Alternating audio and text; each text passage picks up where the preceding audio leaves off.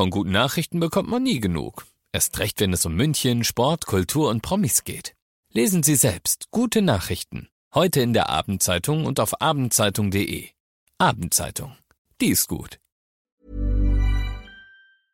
95 5 Charivari präsentiert. Einfach machen. Mutige Menschen, die jetzt ihren Traum leben. Der Podcast mit Susanne Brückner. Herzlich willkommen zu meinem neuen Podcast, der für mich ein echtes Herzensprojekt ist. Ihr hört in diesem Podcast Menschen, die ganz mutig ihren Traum gefolgt sind, die ganz mutig ihre eigene Vision verwirklicht haben, ganz egal, was das Umfeld dazu gesagt hat, ganz egal, wie verrückt vielleicht diese Idee erstmal erscheinen mag.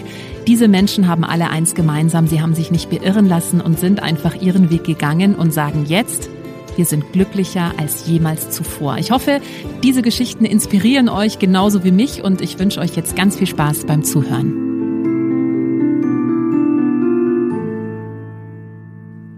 Ich freue mich sehr, dass ihr heute wieder mit dabei seid äh, bei einer neuen Ausgabe von Einfach machen, mutige Menschen, die jetzt ihren Traum leben. Und ich freue mich sehr auf meinen heutigen Gast, denn äh, das ist ein Mann, der über 30 Jahre ja auch in der Medienlandschaft aktiv war, es jetzt auch wieder ist. Unter anderem er war über zehn Jahre Chefredakteur beim Männermagazin JQ. Er war ja auf allen angesagten Partys, hat schon so ein Leben auf der oder in der High Society geführt, hat aber zweimal in seinem Leben einen radikalen Cut gemacht. Er ist einmal ein Jahr äh, nach Hawaii gegangen und war einmal ein Jahr Hüttenwirt am Schliersee. Ich freue mich sehr, dass er heute da ist. Reinhard Haas, hallo, schön, dass du da bist. Guten Tag. Jetzt bin ich einfach ins Du gefallen. Können ja, wir beim bitte, Du bleiben? bitte, bitte, unbedingt. okay. Ja, ich habe schon mal kurz zusammengefasst. Dein Leben ist unfassbar spannend, denn ähm, ja, du bist eigentlich schon Journalist mit Leib und Seele. Absolut. Ja, Ja. ja. Nee, das war immer mein Traumberuf. Wie hat's denn bei dir angefangen? Du hast ja einige Stationen durchlaufen. Ja, das fing etwas äh, kurios an, weil ich nach der Schule eigentlich unbedingt Lufthansa-Pilot werden wollte. Mhm. Äh, da, wie, wie kleine Jungs eben Ja. so sind, möchten sie, möchten sie Pilot werden. Und ich bin tatsächlich von der Lufthansa eingeladen worden, dann zu einem, zu einem Casting. Und äh, da musste man alle möglichen Stationen durchlaufen, unter anderem auch ein psychologisches Gutachten, wo man von einem Psychologen wirklich auseinandergenommen und wieder zusammengesetzt wurde. Und der hat relativ schnell rausgefunden, dass ich das nur begrenzte Zeit machen wollte. Ah. Ah, Ich dachte mir so drei, vier Jahre, lernst ein bisschen die Welt kennen und dann kannst du immer noch studieren oder sonst was. Also kurz und gut, er, er hat mich da auseinandergepflückt und sagte, ja, was wollen Sie denn eigentlich wirklich?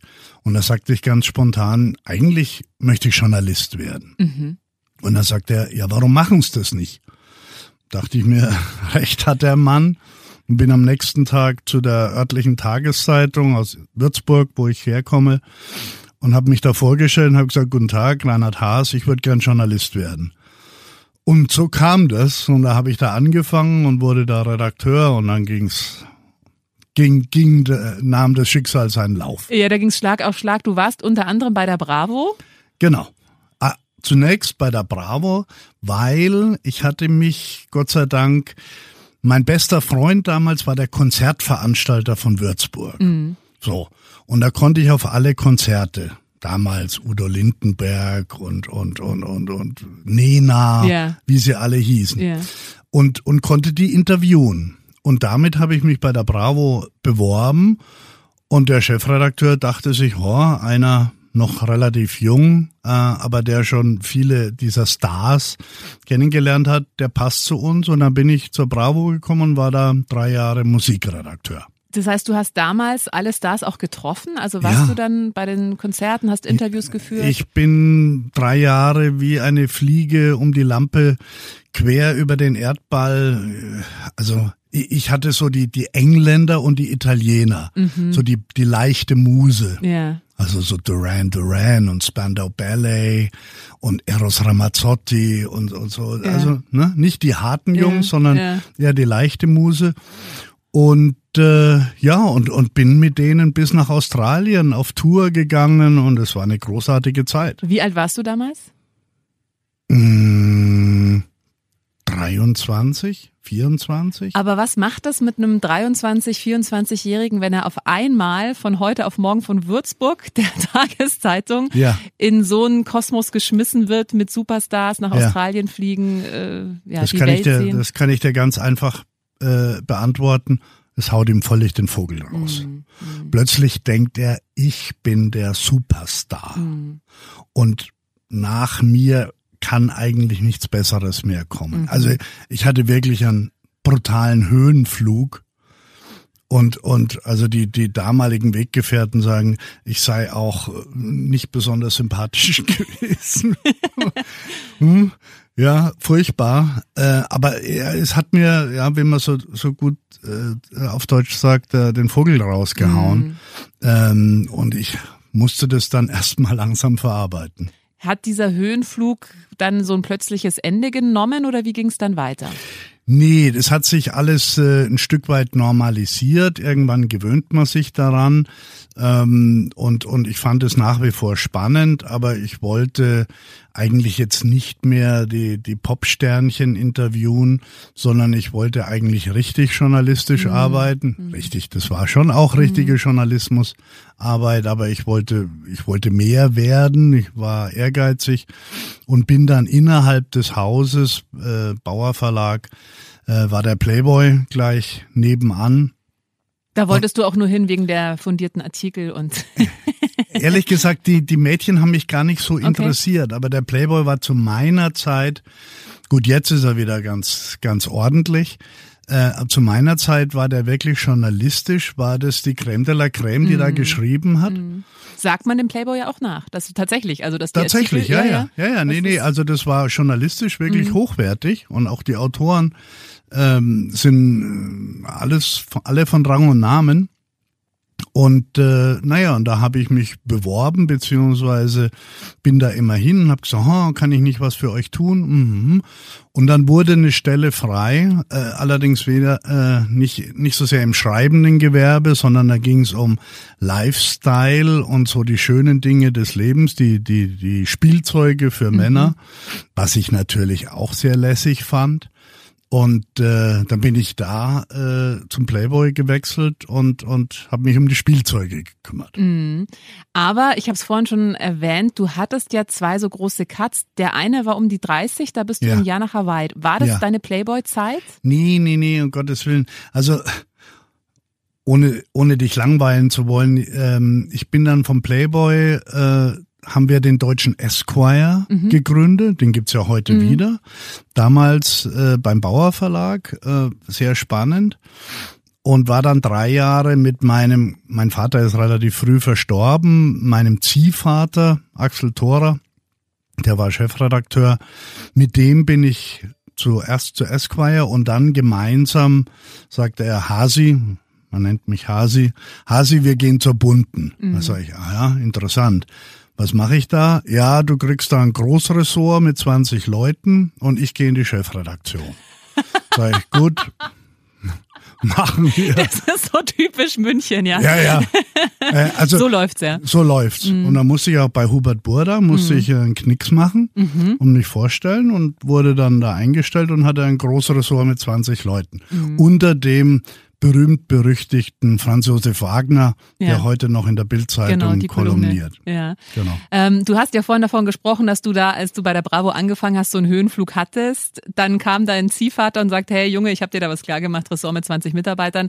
Das, glaube ich, war deinem Höhenflug ja eher zuträglich, oder? Ja, wobei äh, man soll ja eine gewisse sittliche Reife mit der Zeit äh, äh, nicht von sich weisen. Äh, ich bin dann auch etwas ruhiger geworden. und Du etwas, konntest es dann einordnen. Ich konnte. Es dann ein bisschen besser verkraften.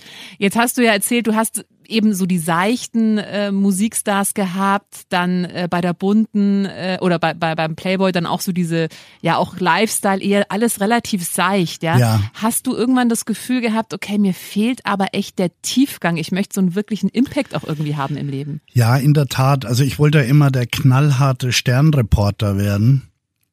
Äh, damals gab es einen, einen Reporter, wie hieß der noch gleich, der, der sich so als Türke verkleidet hat und, oh, wie hieß er denn? Ganz bekannte Figur. Fällt mir jetzt gerade nicht ein. Also ich wollte eigentlich der harte, der harte Reporter werden und bin doch immer wieder in der seichten Abteilung gelandet. Ähm, ja, also seitdem stand das, das Wort Lifestyle stand praktisch wie auf der Stirn tätowiert. Ähm, und äh, da war ich halt relativ gut. Mhm. Und äh, deshalb bin ich dabei geblieben. Mhm. Und dann kam aber die Zeit in Hawaii. Genau. Also ich war bei der Bunten mit, mit Franz Josef Wagner, war es gelinde gesagt unerträglich. Mhm. Ähm, also bei mir. Warum? Ist ein schwieriger Mensch, der auch mit Frauen nicht besonders gut umging. Bei mir ging es einigermaßen, weil ich ihm glaubhaft versichert habe, wenn er mich noch einmal schikaniert, haue ich ihm eine runter. Mhm. Das hat ihn einigermaßen beeindruckt und deshalb hatte ich da ein relativ ruhiges Leben. Mhm. Nein, großartiger Journalist, aber menschlich ein bisschen schwierig. Mhm. Und äh, ja, und ich hatte schon in meinem Kinderzimmer ein, ein Poster hängen von Surfern auf Hawaii. Und das war immer so ein Bild, das in meinem Kopf existiert hat. Und irgendwann werde ich das mal wahr machen. Und dann dachte ich mir, gut, dann ist mein Vater gestorben, dann hatte ich ein bisschen Geld zur Verfügung. Und äh, dachte ich mir, irgendwann mache ich das mal. Und dann dachte ich mir nach anderthalb Jahren bei der Bunten, jetzt ist der Zeitpunkt gekommen. Das heißt, du hast da gekündigt? Ich habe da gekündigt, äh, habe meine damalige Frau eingepackt und äh, wir sind nach Hawaii. Und war klar, das ist jetzt auf ein Jahr begrenzt oder was war so der Plan? Nee, es war eigentlich erstmal erstmal Hawaii und wir wollten dann mal schauen, was was da so weiterhin passiert und sind dann nach einem ja nach einem knappen Jahr sind wir dann noch weitergereist nach Brasilien und und an Amazonas und haben so Südamerika äh, durchforstet. Ähm, und dann ist ehrlich gesagt das Heimweh immer größer geworden. Nicht so sehr nach nach Deutschland sondern nach Europa. Mhm. und äh, ja wir sind dann nach anderthalb Jahren sind wir dann wieder in München gelandet. Wie gesagt dann habe ich bei Bunte nachgefragt, ob es denn noch einen Job für mich gäbe. Die Antwort lautete nein. Und dann gab es aber im selben Verlag die Zeitschrift Holiday, mhm. so eine Reisezeitschrift von Burda. Und dann habe ich mich dort beworben und, und wurde da genommen.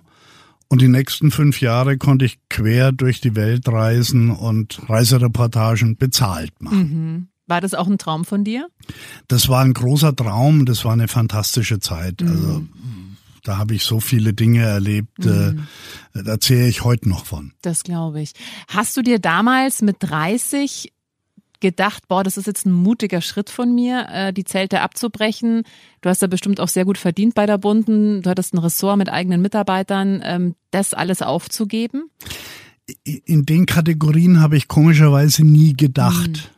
Ja, also natürlich war es angenehm, äh, ein relativ gutes Gehalt zu bekommen, aber für mich, ich war immer so erlebnisorientiert, dass das, dass das Erleben wichtiger war als das Finanzielle. Also mhm.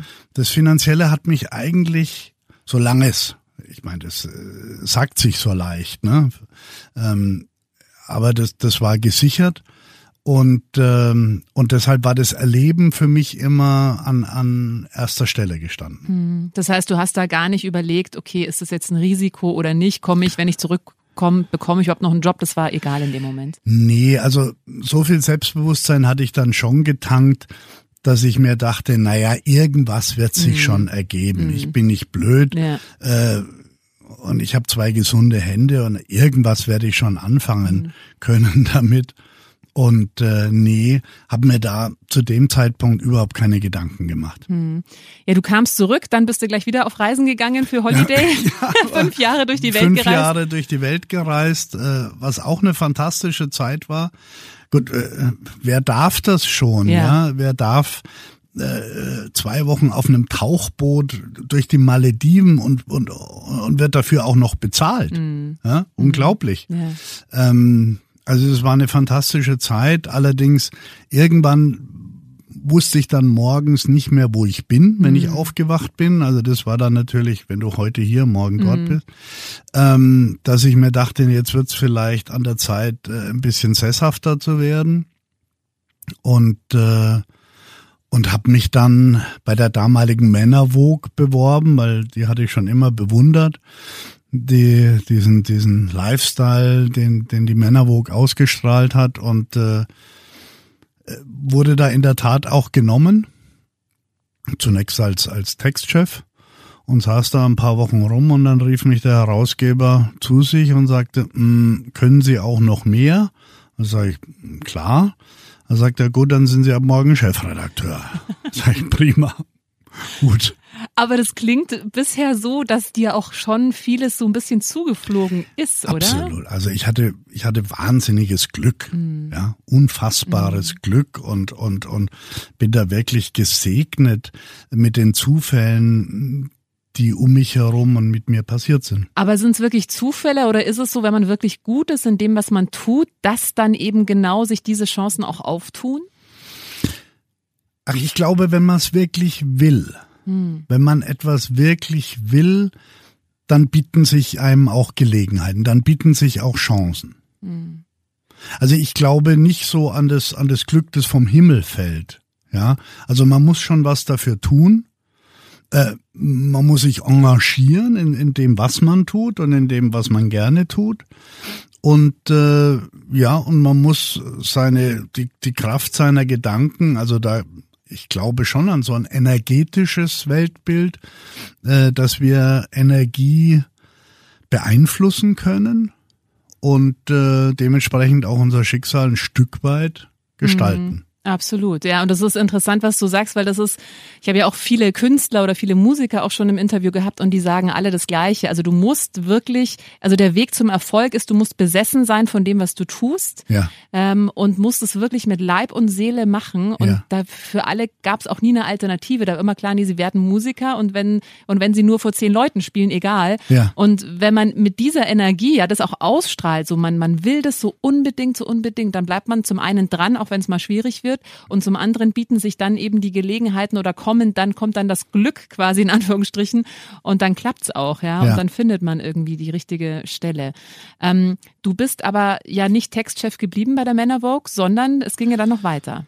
Ja, wie gesagt, äh, ich wurde dann Chefredakteur mhm. mehr oder weniger über Nacht und äh, habe ein Jahr lang versucht, die, die Männervogue war ein sehr, wie der Name schon sagt, sehr modelastiges äh, Magazin für Männer und äh, wie wir alle wissen, haben Männer zwar ein, Inter ein gewisses Interesse an Mode, aber nicht so groß, dass man sich gleich deswegen ein Heft mm, kauft. Mm. Ja, Frauen sind da ein bisschen anders.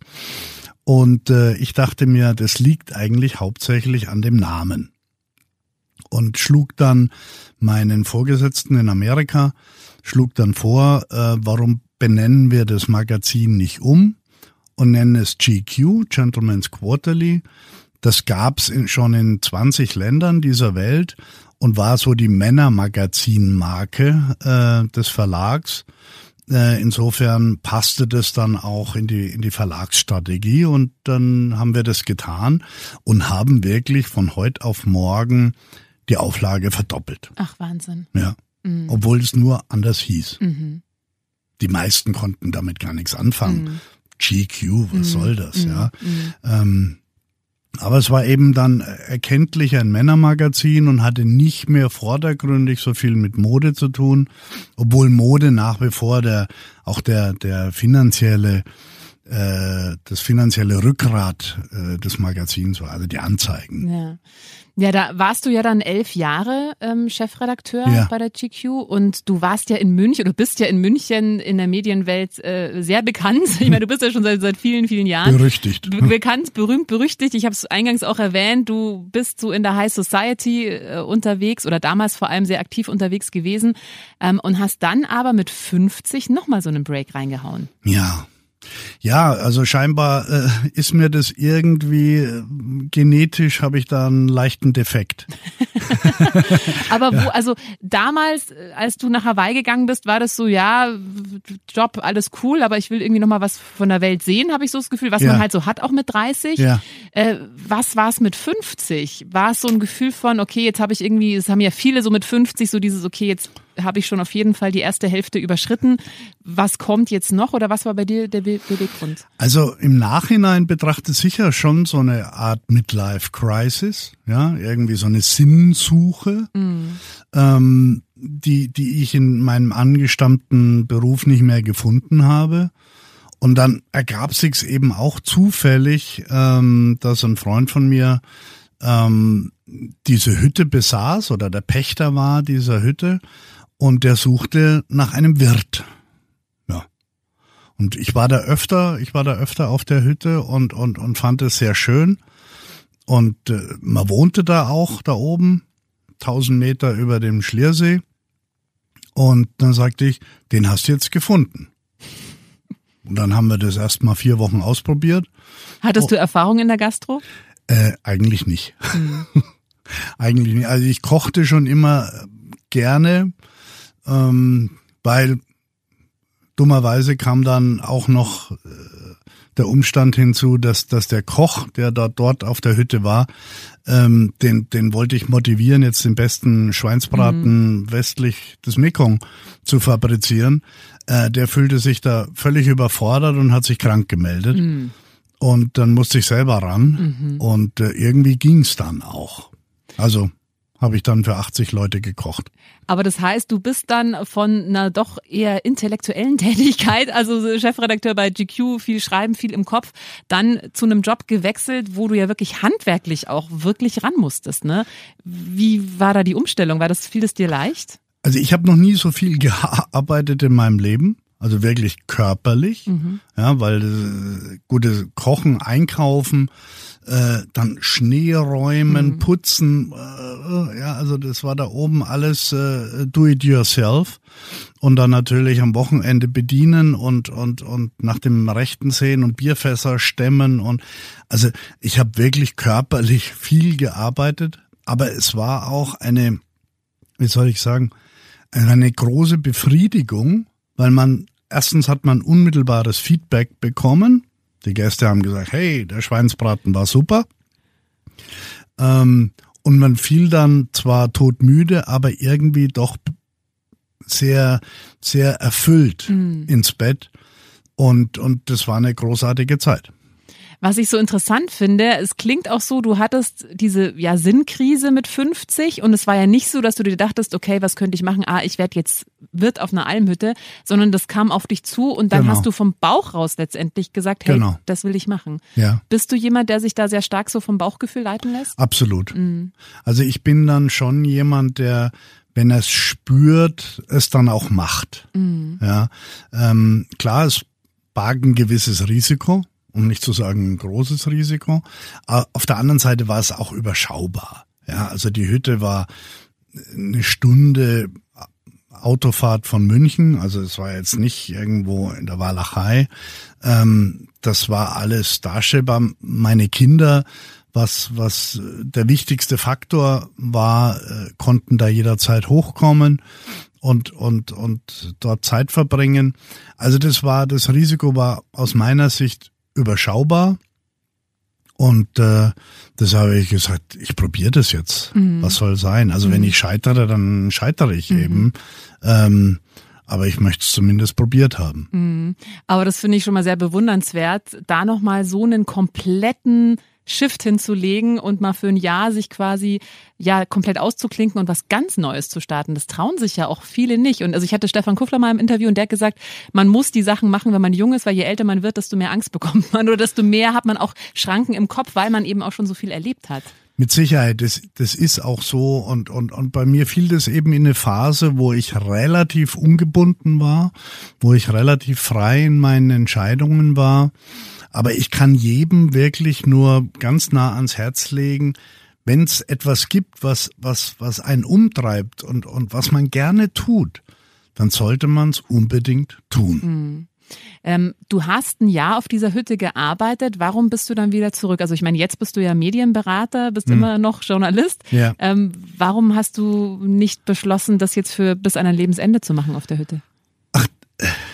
Ehrlich gesagt, ich hätte es gerne getan, allerdings äh, habe ich mich dann mit dem Besitzer äh, bisschen über Kreuz, kamen wir ein bisschen über Kreuz und es gab dann keine Option, äh, das komplett zu übernehmen. Auch, auch vom, vom also als Geschäftsführer mhm. es komplett zu übernehmen. Und, äh, und gleichzeitig, äh, meint es, wie das Leben so spielt, kamen dann auch meine alten Medienkontakte immer öfter auf diese Hütte, weil sie, ach, der Hase ist da jetzt Hüttenwirt, da gehen wir doch mhm. mal hin und schauen uns das mal an. Und einer kam dann eben auch mit einem Angebot, ach, du könntest doch für uns das und das machen. Und äh, so wurde ich dann freiberuflicher Journalist und, und habe dann diverse Projekte äh, auch da unten im, im Alpenraum gemacht. Und, und äh, da fiel mir der Abstieg von der Hütte relativ leicht. Hm. Ähm, jetzt hast du ja in deinem Leben unfassbar viel erlebt. Ähm, wenn du mal rückblickend drauf schaust, vielleicht noch ein bisschen früh, du lebst ja noch ein paar Jahrzehnte, aber trotzdem ist mal so, so eine kleine Bilanz ziehst. Ja. Ähm, welche Zeit würdest du sagen, war deine glücklichste? ist ganz schwer. Mhm. Also ich bin heute ein sehr glücklicher Mensch, weil ich eine wunderbare Frau habe, weil ich wunderbare Kinder habe und weil wir alle miteinander in relativen, äh, nicht Wohlstand wäre völlig übertrieben, aber es geht uns gut. Ja. Und es geht uns vor allem auch äh, gesundheitlich gut. Weil auch da vor zwei Jahren waren wir im Urlaub und kamen zurück. Und äh, die Nacht drauf äh, musste ich mit dem Notarzt äh, nach äh, Großhader, nach, nach rechts der Isar gebracht werden, weil ich hatte einen Herzinfarkt. Mhm. Und wenn man sich dann so ein bisschen das Leben durch den Kopf gehen lässt, dann erkennt man noch deutlicher, was wirklich wichtig ist. Und es ist eindeutig Gesundheit. Mm, also du kannst nicht sagen, was die glücklichste Zeit war. Das Jahr auf Hawaii, das Jahr als Almhüttenwirt, die Zeit bei Bravo, als du um die Welt geflogen bist. Es hatte alles, es hatte alles seine, seine Vorteile, aber auch mhm. seine Nachteile, selbstverständlich. Ich würde mich tendenziell als, als, als glücklichen Menschen bezeichnen und als positiven Menschen und äh, versuche immer das Beste aus einer Situation zu machen ähm, manchmal gelingt es mir, manchmal nicht. Ja, ähm, ja aber ich, ich bin tendenziell ein positiv denkender Mensch und äh, solange ich und meine Liebsten gesund sind, äh, was soll uns schon großartig passieren? Mhm. Jetzt hast du angesprochen, dieser Herzinfarkt, mhm. äh, der da passiert ist, also wirklich auch ein Schicksalsschlag, der dir da passiert ist. Mhm. Inwiefern hat es deine Einstellung zum Leben nochmal verändert? Hat sich da was geändert? Also es hat sich auf jeden Fall, äußere Umstände haben sich geändert. Ich habe nach 40 Jahren das Rauchen aufgehört. Es ist möglich, Freunde, ne? auch nach 40 Jahren. ja, ja, es ist problemlos mhm. möglich, mhm. wenn man es nur will. Meine Einstellung zu, zu Ernährung und, und zu sportlichen Betätigungen hat sich verändert. Ich versuche, versuche äh, wesentlich gesünder zu leben. Ähm, und ja, natürlich denkt man ein Stück weit über die Vergänglichkeit des Lebens nach, gerade wenn man dann zwei Monate im Krankenhaus liegt und äh, ja versuche jeden Tag so gut zu leben für mich, aber auch für andere so gut ich kann. Hm, also du bist noch bewusster geworden. Auf jeden Fall. Ja. Auf jeden Fall. Ähm, jetzt, äh, wir sind schon fast am Ende, aber ich habe noch so viele Fragen, wir überziehen jetzt einfach. Egal. Okay. Äh, du hast ja auch ein paar Bücher geschrieben ja. äh, und eins passt einfach so wunderbar zu dem äh, Podcast. Also für alle übrigens, die mehr über deine Zeit auf der Hütte äh, wissen möchten, auch darüber hast du ein, äh, ein, Buch geschrieben, Auf dem Weg zum Glück, mein Jahr als Hüttenwirt. Es gibt noch ein anderes Buch, auf das ich kurz zu sprechen kommen möchte. Mut ist ein Muskel, den man trainieren kann, vom Manager zum Almhüttenwirt. Ähm, der Podcast heißt ja mutige Menschen, die jetzt ihren Traum leben. Würdest du dich selbst als mutig bezeichnen? Selber sich äh, so ein Etikett anzuheften, ist immer schwierig. Ich glaube, viele in meinem Umfeld bezeichnen mich so, weil ich doch einige radikale Schwenks vollzogen habe. Ich selber, ich weiß ich, keine Ahnung, ob ich mich, also ich bin kein ängstlicher Mensch, ja. sagen wir mal so. Jetzt ist es ja so, dass viele Menschen vielleicht auch den Traum haben, hey, ich würde gerne mal na, ein Jahr äh, nach Hawaii gehen, ich würde gerne mal ein Jahr auf einer Almhütte als Wirt arbeiten, aber ich kann nicht, weil was ist dann, wenn ich danach keinen Job mehr bekomme, was ist dann? Was würdest du Menschen raten, die genau an dieser Schwelle stehen und sich gerade noch, noch nicht eben den Mut aufgebracht haben, sich wirklich zu entscheiden, zu sagen, ja, ich mache das jetzt. Ja, es ist natürlich sprechen da ganz viele logistische, technische, familiäre, finanzielle, whatsoever Gründe dagegen. Ähm, ich würde jedem, der so einen Traum hat, immer empfehlen, es zu machen. Hm. Es einfach zu machen und ähm, erstaunlicherweise bei, glaube ich, bei 99 Prozent sind sie hinterher glücklich und froh, es gemacht zu haben. Weil nichts ist schlimmer als ein, ein Mensch, der Zeit seines Lebens mit diesen unerfüllten Träumen und Wünschen durchs Leben geht und dann missmutig triffst du den in der U-Bahn und er schaut dich an und du denkst dir, mein Gott, dieser Mensch ist unglücklich. Du weißt nicht warum, du kennst ihn nicht, aber du siehst ihm an, dass er unglücklich ist. Ähm, also wann immer es geht oder wenn es geht, im weitesten Sinne tun, mhm. machen und dann schauen, was passiert, weil was soll schon sein? Mhm. Was soll schon passieren? Absolut. Gerade in Deutschland, was soll passieren im schlimmsten Fall? Was soll passieren? Ja. Solange wir gesund sind, was soll uns passieren? Mhm. Ja. Du bist, wir haben es äh, vorhin im Vorgespräch äh, schon drüber gesprochen, du bist ja auch schon so ein radikaler Typ. Du bist so ein Entweder-Oder. Du bist nicht ein sowohl als auch, sondern entweder das oder das und klare Kante und klarer Schnitt. Ähm, das heißt, du zögerst auch nicht lange bei Entscheidungen, oder? Na, ich bin relativ äh, entscheidungsfreudig. Ja. Ähm, also ich mache mir schon natürlich Gedanken ähm, über das, was ich tue. Ähm, und, und, und, und schlaf da auch ein paar Nächte unruhig, weil ich da irgendwelche Gedanken hin und her schubse. Aber wie gesagt, ich bin jemand, der es dann eher probiert, als es sein lässt. Mhm.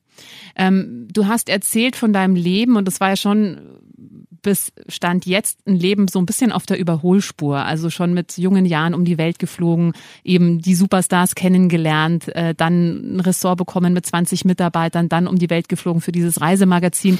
Ähm, ich habe festgestellt, und es würde mich jetzt interessieren, wie du das betrachtest, dass manche Menschen, die eben so ein Über, Überholspurleben führen, dass die irgendwann an den Punkt kommen, wo sie merken, okay, mir fehlt's aber an Tiefe. Also ich habe super die Leichtigkeit dabei in meinem Leben. Ich fliege um die Welt und habe alles Schöne um mich rum, umgebe mich mit schönen Sachen. Ja. Aber es fehlt mir irgendwann an Tiefgang. Und ich glaube, das war ja auch so ein bisschen der Punkt dann, warum du zum äh, Hüttenwirt geworden bist genau. für ein genau. Jahr. Wie hast du diese Balance, weil jetzt bist du nicht mehr Hüttenwirt, wie hast du diese Balance für dich irgendwie herstellen können mittlerweile? Ja, gute Frage. Ne? Also ich denke schon, dass man mit, mit zunehmendem Alter auch zunehmend intelligenter oder schlauer oder erfahrener wird, äh, Dinge besser einschätzen kann, sich selber besser einschätzen kann. Ähm, für mich war es ganz wichtig, diesen, diesen, diesen Break äh, mit der Hütte zu haben. Ähm, ich habe einfach in diesem Jahr sehr viel Demut gelernt. Mhm. Ja, wie gesagt, wenn du wenn du nicht mehr nur mit dem Kopf, sondern auch mit deinen mit deinen Händen arbeiten musst, äh, dann dann ist es relativ offensichtlich, ob du etwas schaffst oder nicht schaffst. Ähm, und und äh, für mich war dieses Jahr enorm wichtig. Also ich, ich kann nur jedem empfehlen, wann es irgend geht, sich mal rauszunehmen. Das muss jetzt kein Jahr sein und es muss auch kein Hüttenwirt sein, ja. Aber für den einen ist es mit dem Fahrrad von München nach Venedig zu fahren, für den anderen ist es einmal über die Alpen zu marschieren, für den dritten ist es einfach nur Meditationswoche äh, an der Ostsee aber auf jeden Fall jede Chance zu nutzen, um zu sich selber zu kommen und zu sich selber zu finden. Mhm. Das, das finde ich schon ganz wichtig. Wie nah bist du bei dir selber mittlerweile? Puff. mal, mal näher, mal, äh, mal nicht so nah. Äh, ich, ich behaupte, meine Frau würde mir jetzt krass widersprechen. Ich behaupte, ich bin schon relativ nah bei mir. äh, trotzdem gibt es Situationen, wo ich, wo ich äh, völlig fremdgesteuert bin. Aber ich behaupte, ich behaupte mal, ich bin relativ nah bei mir und, und kann mich relativ gut einschätzen. Reinhard Haas war das. Es war so interessant. Äh, ich hoffe, du schreibst auch generell nochmal ein Leben komplett über, äh, äh, ein Buch komplett über dein Leben. Also oh was du alles so seine, deine Memoiren. Also das ja. ist ja wirklich unfassbar spannend, was du ja. alles erlebt hast. Äh, wie gesagt, du hast auch ein Buch geschrieben über deine Zeit als Hüttenwirt auf dem Weg zum Glück. Mein Jahr als Hüttenwirt. Ja. Kann man das auch nochmal nachlesen, wie das dann alles genau vonstatten ging. Ganz lieben Dank, dass du heute erzählt hast von deinem Leben und danke, dass du da warst. Vielen Dank. Ich danke. Wenn dir diese Folge gefallen hat, dann äh, freue ich mich sehr, wenn du meinen Podcast abonnierst, wenn du ihn teilst oder wenn du mir einen Kommentar da lässt. Einfach machen. Mutige Menschen, die jetzt ihren Traum leben. Präsentiert von 955 Charivari. Wir sind München.